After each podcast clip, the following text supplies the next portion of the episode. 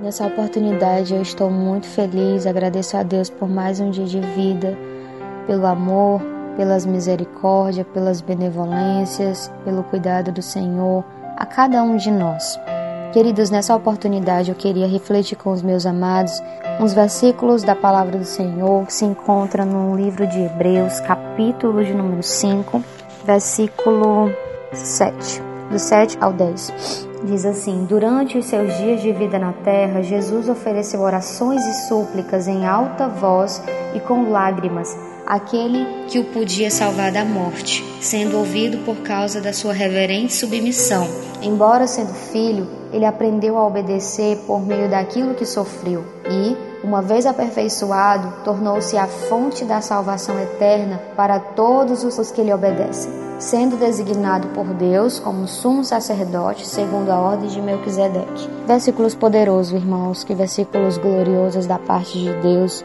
Aqui mostra o testemunho do nosso Mestre, do nosso Jesus Cristo, que veio a esta terra cumprir este decreto por Deus.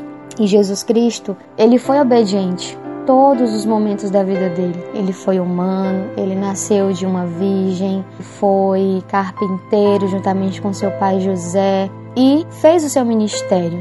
Fez os seus discípulos, pregou a palavra do Senhor, curou, salvou, libertou. Muitas das vezes ele perdoou os pecados para pessoas que outras pessoas desprezavam, mas era mais fácil perdoar os pecados do que dizer paralítico levanta-te e anda, porque a promessa de Deus era de outro mundo, era de uma outra vida, e muitas das vezes as pessoas daquela época não entendiam. E aqui mostra que Jesus, mesmo sendo Deus, mesmo sendo Deus, ele não teve usurpação ser igual a Deus. Ele se renunciou a si mesmo. Ele foi obediente. Jesus, quando ele estava nessa terra, ele era 100% Deus, sim, mas ele também era humano, porque ele sentia fome, ele teve medo, ele passou aflições, teve angústias, mas em tudo isso ele não pecou. Em tudo isso ele foi santo, ele foi eterno, ele teve supremacia. Aleluia, glória a Deus. O que me chama a atenção nos versículos do Novo Testamento, nos evangelhos, é que, mesmo Jesus estando nessa terra que ele estava interligado ao Pai, ele orava. Ele se retirava de seus discípulos, ia ali no monte, ia orar, ia clamar a Deus. Ele não se desligava em nenhum momento do reino eterno, da salvação eterna, das promessas eternas. Hora ou outra ele estava, Pai, não peço que tire os teus filhos do mundo, mas que o Senhor os livre. Pai, passa de mim esse cálice. Pai, porque me abandonaste? Em todos os momentos Jesus estava clamando, Jesus estava pedindo a Deus. E nós, isso é um exemplo para nós, irmãos.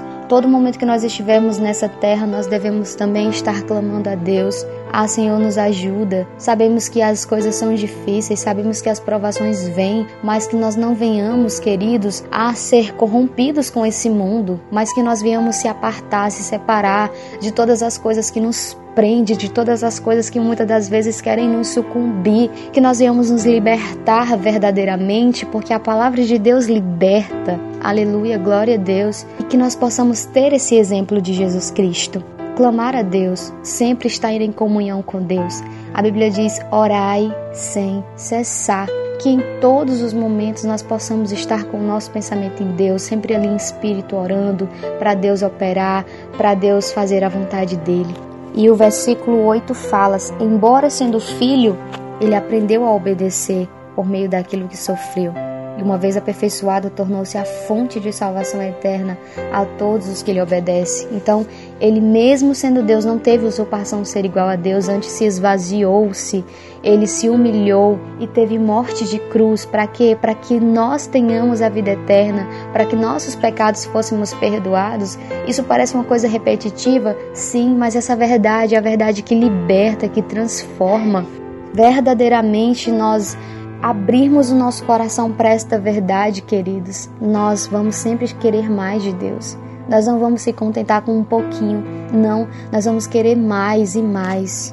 Olha que versículo glorioso que está lá em Provérbios capítulo 2, versículo 4. Procure a sabedoria como se procura a prata e busque-a como quem busca um tesouro escondido. Glória a Deus, que coisa linda, que coisa maravilhosa. O autor aqui, ele nos dá o anseio, o desejo de nós buscarmos mais de Deus, procurar buscar ao Senhor como quem se busca um tesouro escondido, é como se nós cavássemos e cavássemos até nós vermos o tesouro. Então vamos buscar a Deus. Como está a sua intimidade com Deus? Como está o seu relacionamento com Deus? Vamos buscar mais de Deus.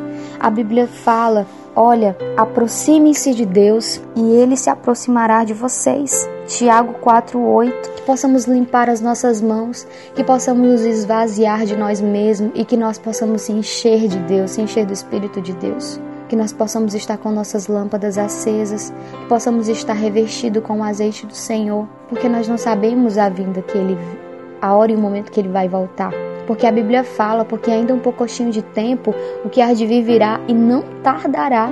Aleluia. Então, irmãos, que possamos estar nesta verdade, nessa intensidade com Deus. Em nome de Jesus, quero orar pela sua vida, Pai. Neste momento nós nos arrependemos, Pai.